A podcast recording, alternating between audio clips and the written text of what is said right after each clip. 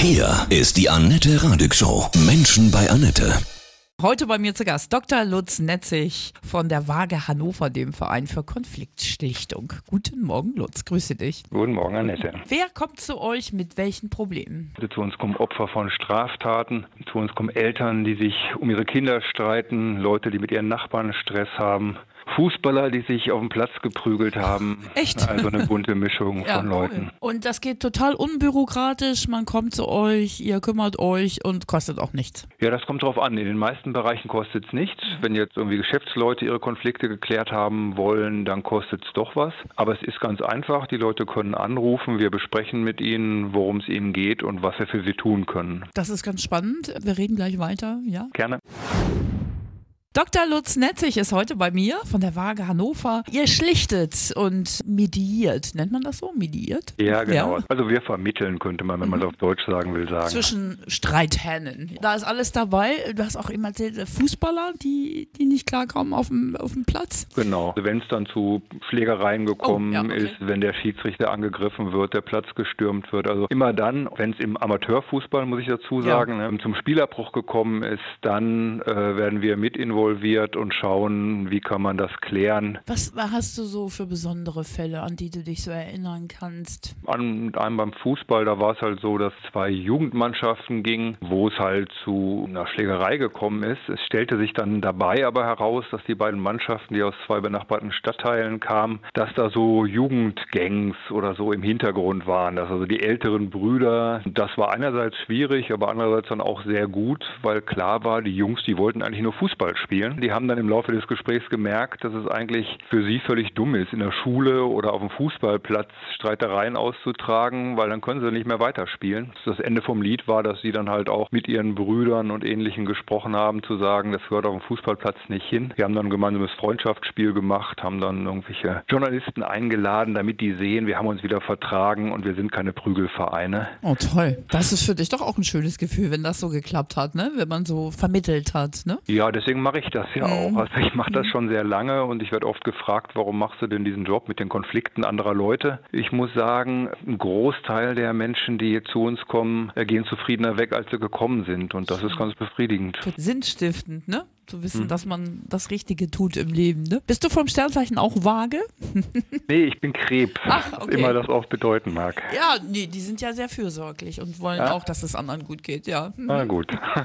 Was hast du noch so für Fälle, wo du gedacht hast, wow, das war am Anfang aussichtslos? Elternkonflikte, die sich um die Kinder streiten, weil bei allen Interessenunterschieden, die die Eltern vielleicht haben mögen, kommen die Kinder dann potenziell zwischen die Räder. Wenn die Eltern dann also schon vom Familiengericht gestritten haben, das Jugendamt ist involviert, da fängt man manchmal bei minus fünf an. Die ne, sind sehr frustriert und sehen auch wenig Aussicht, mit dem anderen sich einigen zu können. Und das ist dann oft ein längerer Prozess, der oft über ein Jahr geht, mit mehreren Gesprächen immer wieder. Und wo es dann aber oft auch gelingt, angefangen von ganz kleinen Dingen, dass die sich einigen können, wann sind die Kinder wo, wie ist das am Geburtstag, an Weihnachten, an Ostern. Und dann Schritt für Schritt vielleicht auch wieder gemeinsam Verantwortung für ihre Kinder übernehmen können und verstehen, dass wenn sie diesen Streit immer weiter treiben, letztendlich sie ihren Kindern schaden. Und das wollen die meisten ja nicht. Du hast eben schon schön erzählt, ja, wie toll es ist, wenn, wenn man Menschen, die total zerstritten sind, wegen Kinder zum Beispiel, wegen der Trennung oder auch Fußballer, ja, wieder vereinigen kann. Hast du für dich so ein Vorbild gehabt, wo du gesagt hast, das will ich machen? Ähm, Richtige persönliche Vorbilder in der Hinsicht habe ich nicht. Ist eher was anderes, was mich sehr begeistert, weil ich mache das jetzt hier professionell mit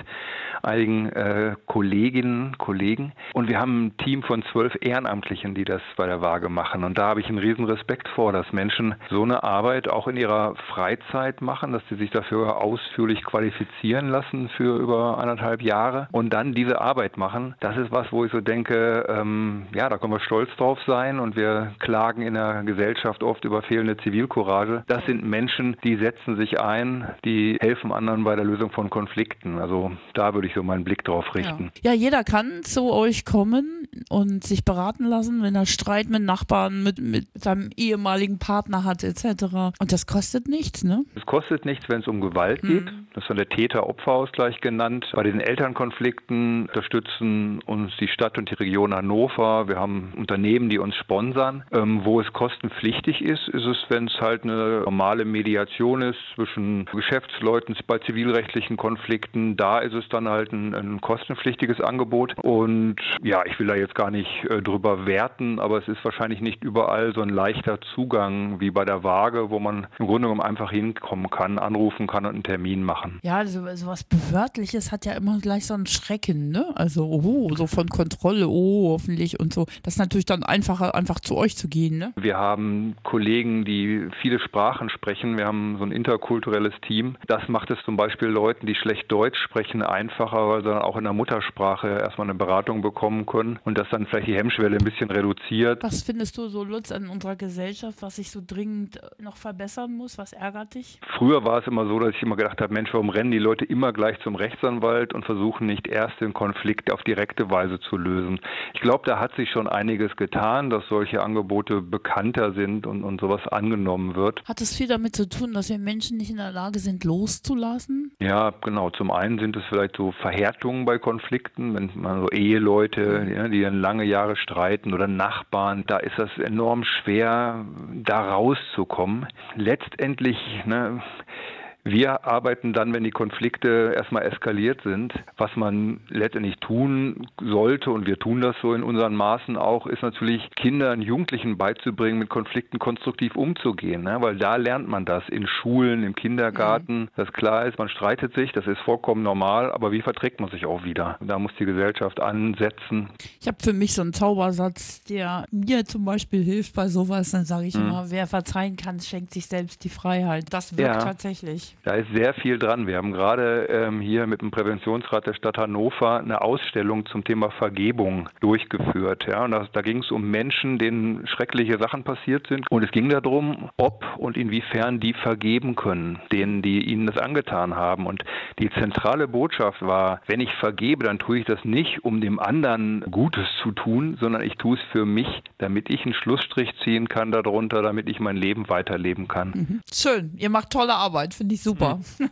Danke, finde ich auch. Grüß mal alle Kollegen, ja, mhm. vor allem tollen Ehrenamtlichen, die bei euch sind. Was kann ich euch auflegen? The Who, My Generation. Ich wünsche dir von Herzen alles Gute. Vielen Dank.